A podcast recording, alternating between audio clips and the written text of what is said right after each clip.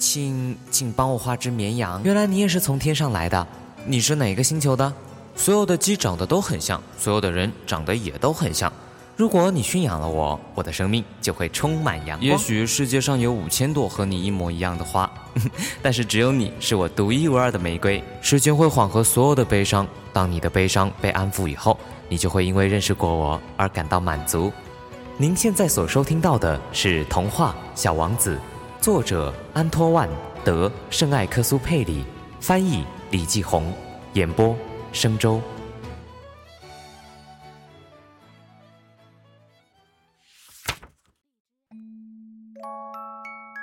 六岁那年，我在书上看到一幅很精美的画，那本书和原始森林有关，名字叫《真实的故事》。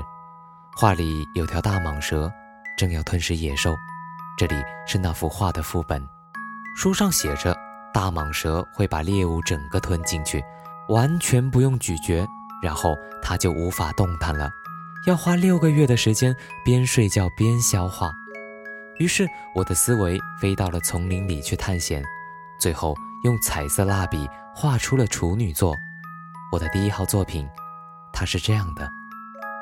我把我的杰作拿给大人看，问他们怕不怕，但他们回答说：“帽子有什么好怕的？”我画的又不是帽子，我画的是正在消化大象的蟒蛇。然后我把蟒蛇的内部画出来，这样大人就可以看懂了。他们总是需要解释。我的第二号作品在这里。大人建议我最好别再画大蟒蛇了，不管是肚皮敞开的还是肚皮闭上的，我应该专心学习地理、历史、数学和语文。就这样，在六岁那年，我放弃了成为大画家的志向。第一号和第二号作品的失败让我很灰心。大人自己什么都不懂。总是要小孩子来给他们解释，这让我觉得很累，所以我只好选择别的职业，学会了开飞机。我飞遍整个世界，地理知识对我确实很有帮助。我看一眼就能分辨出中国和亚利桑那。如果在夜间迷航，这是很有用的。后来我在工作上和许多重要的人有过许多交往。大部分时间，我生活在成年人之间。我非常仔细地观察过他们，这并没有改变我对他们的看法。每当遇到在我看来头脑还算清楚的人，我就会用随身携带的第一号作品来试探他。我想知道是否有人真正的理解这幅画。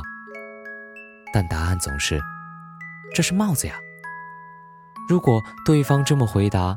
那我不会再提起大蟒蛇、原始森林和星星，我会迁就他的水平，我会跟他谈论起桥牌、高尔夫、政治或者领带，这些大人会很高兴，觉得他们结识的这个人真是通情达理呀。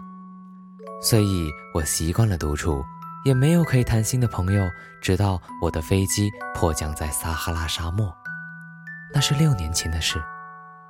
飞机的引擎出了问题，同机没有机械师或乘客，我只好尝试独自完成艰巨的维修工作。当时我真是到了生死关头，剩下的水顶多只够喝一个星期。第一个夜晚，我睡在沙地上，周围上千英里都是无人区，我简直比茫茫大海中遭遇海难的水手更加孤立无援，所以。可想而知，当有个轻微而又奇怪的声音在黎明把我叫醒时，我是多么惊奇！这声音说：“请你帮我画只绵羊。”什么？请你帮我画只绵羊？我好像挨了雷劈似的，立刻站了起来。我揉了揉眼睛，我仔细的看，我看见有个非常奇怪的小孩，站在旁边，严肃的望着我。这是后来我尽力给他画的肖像，但我画的当然没有他本人可爱。这不是我的错。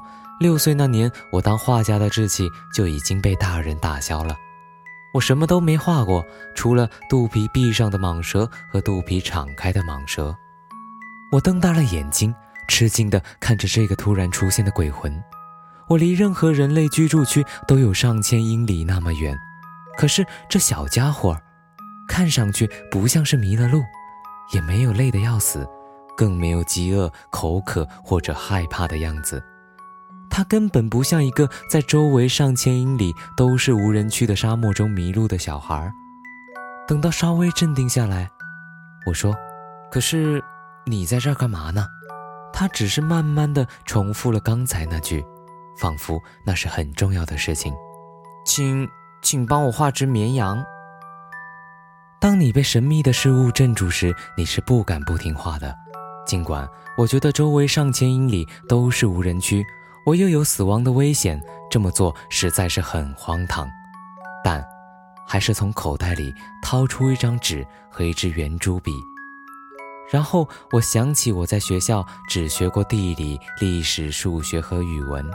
所以我跟那小家伙说：“我不懂画画。”他回答说：“不要紧啊，给我画只绵羊就好。”我从没有画过绵羊，所以我给他画了前面两幅画中的一幅，那条肚皮壁上的蟒蛇。我惊奇地听着小家伙说：“嗯，不要不要，我不想要吞下大象的蟒蛇，蟒蛇非常危险，大象太笨重了。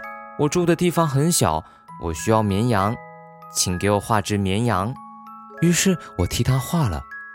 他仔细的看了看，然后说：“嗯，不要，这只绵羊已经病得很重，给我重新画。”我画了。我这位朋友憨厚的轻笑起来：“ 你看，这不是绵羊，这是公羊，它有两个角。”所以我又重新画，但就像前面两幅，他也被拒绝了。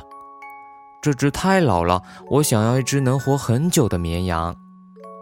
我不耐烦了，因为急着要去把发动机拆下来，所以潦草地画了这幅图。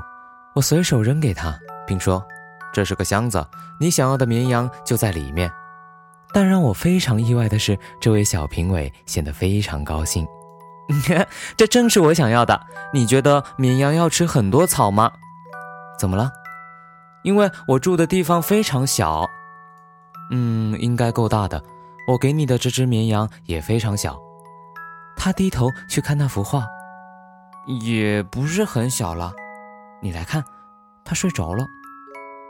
就这样，我认识了小王子。